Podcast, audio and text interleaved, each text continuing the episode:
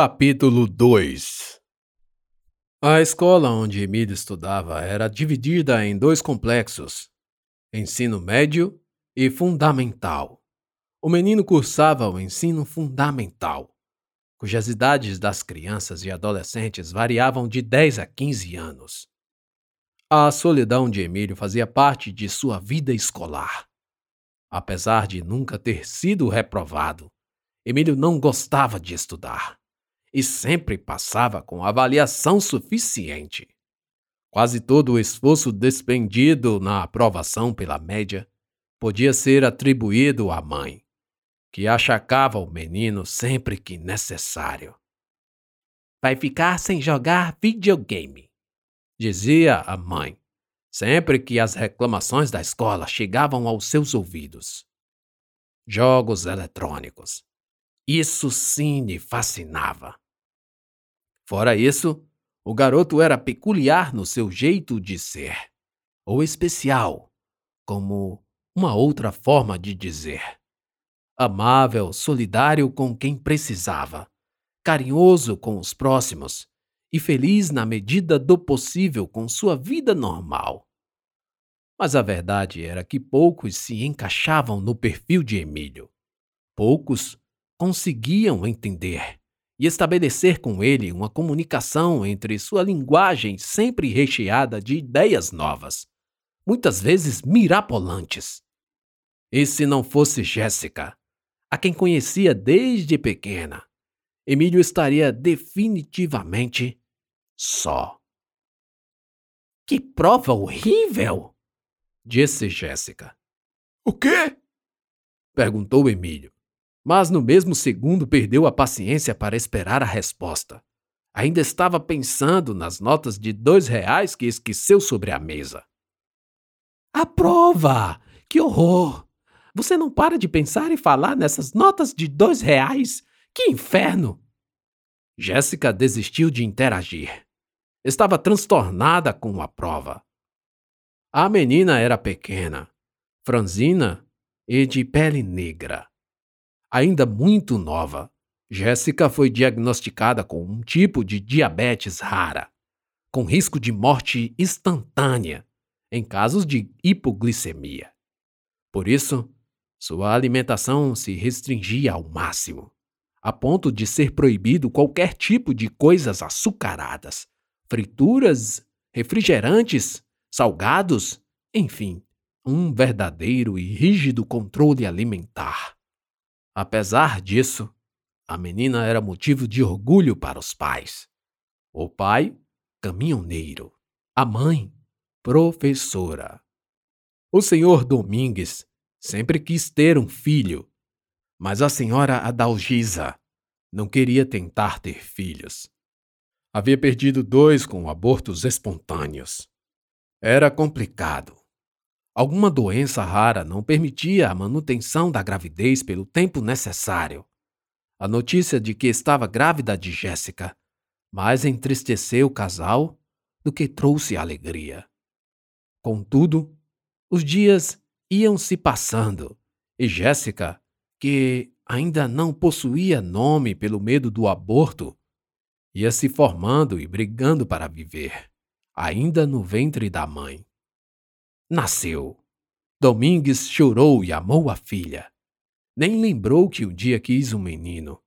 Levou a pequena para viagens, para pescar, para o jogo de futebol em domingos ensolarados. Ao invés de bonecas, comprava carrinhos de lata de óleo, à venda na beira da estrada. Alguns achavam isso estranho. Domingues, essa menina vai ser criada como um menino? Perguntava a sogra. E o que é que tem? Não é um menino brincando de boneca. Retrocava de cá o caminhoneiro. Mas algo de bom também deixava Jéssica fora das estatísticas. Somente brilhante.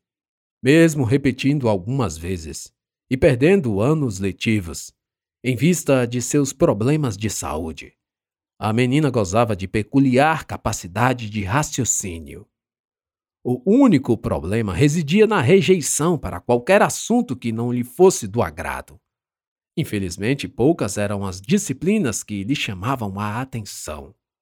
Além do mais, poucas coisas mantinham presa a atenção de Jéssica por muito tempo. Seus pensamentos rápidos e muitas vezes sobre assuntos totalmente diferentes pareciam bagunçar o conteúdo da matéria. Realmente a prova estava horrível, confessou Emílio depois de ter desistido de ficar remoendo o esquecimento do dinheiro. Os dois andavam pelo pátio da escola. Horrível? Horrível é pouco. Quanto você trouxe para lanchar? indagou Emílio, quebrando as lembranças de Jéssica sobre a prova. Alguns trocados. Acho que dá para comprar pelo menos dois pastéis de carne de soja. Nossa! Carne de soja não é carne! Eu estou morrendo de fome e você sugere uma imitação do reino animal pelo vegetal? Resmungou Emílio. Os médicos disseram ao meu pai que meus níveis de colesterol estão altíssimos e que eu preciso escolher bem o que vou comer aqui na escola. Após separar os trocados em notas de dois reais e moedas de cinquenta e vinte e cinco centavos, Jéssica foi à cantina privada instalada no colégio público. Quem não queria merendar, comprava na barraca do Jô. Esperando por sua vez de ser atendida, olhou para os garotos e garotas espalhados pela praça de alimentação. Em meio a risadas, gargalhadas e sorrisos, eles levavam à boca todo tipo de guloseimas que a culinária do açúcar, do óleo, do sal e da gordura poderia propiciar. Eles comiam coxinhas de frango ou carne bovina, recheadas também com queijo catupiry ou cheddar. Havia pastel de carne de sol, de frango, de queijo coalho, ou a combinação mista desses sabores, sem contar com os pastéis doces, empadas de frango, camarão, escondidinho de frango, de charque e de carne de sol. Dos mesmos sabores ainda tinham as esfirras, os folheados e os croissants. O cardápio parecia não ter fim. E isso sem contar com os doces, como brigadeiros, beijinhos, surpresas de uva, bem casado, bolos e tortas de todos os tipos, e até os churros do Chaves. Jéssica se acostumou à dieta do doente, como ela mesma chamava. Era isso ou morrer. Mas dizer que jamais havia provado era negar a natureza curiosa do ser humano. Na verdade, sempre lutava para não ter uma recaída e provar o êxtase de tudo aquilo derretendo na boca o som da abertura da lata de refrigerante. Quase podia sentir o gosto dos carboidratos de alto índice glicêmico, em forma de líquido, escorrer e ferver por sua garganta, até os olhos encherem de lágrimas. Ah, sim, ela lembrava. Quem pode esquecer? O pior era reviver a cada dia ao alcance do prazer e suportando a abstinência. Ainda mais quando seu melhor amigo preferia morrer a fazer uma dieta. O que vai querer? Dois pastéis de carne de. Jéssica hesitou. Soja. O turno matutino acabou quando a sirene tocou, indicando o fim do dia de aula para o ensino público. O último dia de aula da semana era a sexta-feira. Os dois inseparáveis amigos já estavam do lado de fora, quando um som soou estranho dentro da mochila de Emílio.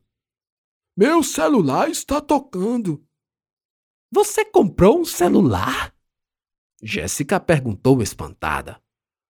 Não, minha mãe me deu de presente de aniversário, respondeu Emílio enquanto procurava o aparelho perdido em meio aos livros e cadernos socados dentro da mochila. Achei! Alô! Alô? Esse número é do Emílio? Sim, quem é? É o Fausto. Esqueceu que me ligou ontem? Tô retornando para avisar que amanhã vai ter torneio aqui na LAN. Fausto era o dono da Casa do Sol Nascente, a maior LAN house da cidade, especialmente equipada para jogos eletrônicos em rede. Houve uma época em que LAN reunia muitas pessoas, a maioria jovens, apenas para jogarem conectados numa única partida. Ok, eu vou. Pode separar a minha vaga e a da Jéssica. Beleza, garoto. Você está garantido no meu time. Até mais. Fausto desligou. Amanhã vai ter torneio. Falou eufórico.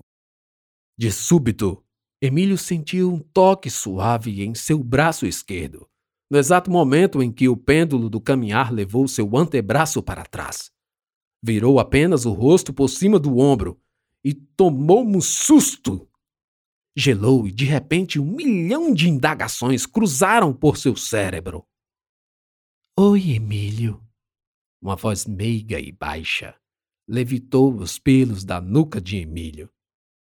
Você chegou atrasado hoje, então resolvi colocá-lo no meu grupo da igreja, mesmo sem perguntar a você. Pode ser? A menina esperava a resposta. Mas Emílio estava paralisado, petrificado com a importância que Isabeli havia lhe dado. Ela lembrou de mim! Como isso é possível? Depois de todos esses anos, ela sabe que eu existo. E? Isabeli arregalou os olhos à espera da confirmação, temendo talvez ter feito algo de errado em colocar seu amigo no grupo sem antes perguntá-lo. Claro que não pode! Jéssica se atravessou. A intervenção fez Emílio piscar pela primeira vez após o susto e balançar rapidamente a cabeça, dizendo que sim, contrariando Jéssica. Sim, sim! Fechou os olhos apertando-os e percebendo que talvez não estivesse sendo claro sobre ao que o sim se referia. O tremor da voz e o rosto rijo desviaram sua atenção para esse detalhe. E ele disse sem perceber: Quer dizer, não, não. Mas ao mesmo tempo balançou a cabeça em sinal positivo e negativo. Isabeli fechou o semblante. Com receio, tímida. Ficou acuada e pensou em sair de perto dele. Não entendia nada. Quero dizer, sim, Posso fazer parte do grupo. Finalmente, e com um enorme esforço, respondeu Emílio enquanto olhava com reprovação para a cara fechada de Jéssica, que cruzava os braços e apoiava-se numa perna só. Ótimo. Isabeli sorriu sem graça. Ficou claro que Jéssica não gostava nem um pouco de sua presença. Então, Amanhã vai ser o primeiro encontro lá em casa. Ah, amanhã? De manhã? A indagação expressiva de Emília o traíra, acusando a impossibilidade da presença para o dia seguinte. Por quê? Você já tem um compromisso? Eu vou jogar. Um reflexo psíquico o fez interromper o discurso. Não posso falar. Ela vai me recriminar pelo fato de eu deixar de ir à igreja para jogar videogame. Passou pela sua mente. Como um raio, Jéssica aproveitou a pausa e irrompeu dizendo: Jogos eletrônicos, regados por muitos palavrões, inúmeros, muitos. Você quer que eu repita alguns? Não! Emílio gritou, interrompendo Jéssica. O sangue sumiu do seu rosto. Ele quase não teve forças para gritar. E só conseguiu a façanha porque sua atenção estava dividida em frear o ciúme de Jéssica. Talvez já estivesse apaixonado por Isabeli. Talvez. Mas a vergonha parecia persegui-lo em todos os lugares, por todas as portas que entrava. No seu encalço, era uma luta para tentar convencer a si mesmo que não era um absurdo total dizer à menina de quem gostava que seu melhor passatempo era jogar videogame. E por que a Jéssica tem ciúmes de mim? Pensou e continuou falando. Não é bem assim. Na verdade, essas coisas de palavrões. Quer dizer, alguns dizem, mas eu não escuto. É, eu até escuto, mas não. Como é que eu posso explicar? É, eu não repito os palavrões. É como olhar para alguma coisa que não se gosta de olhar e fingir que ela não está ali. Mais ou menos isso. Emílio e.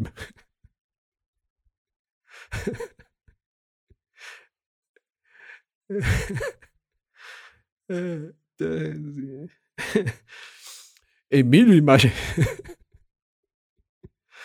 Emílio imaginou não ter conseguido explicar com clareza, mas não insistiu no assunto. Ah, sei. Isabeli disse de canto de boca.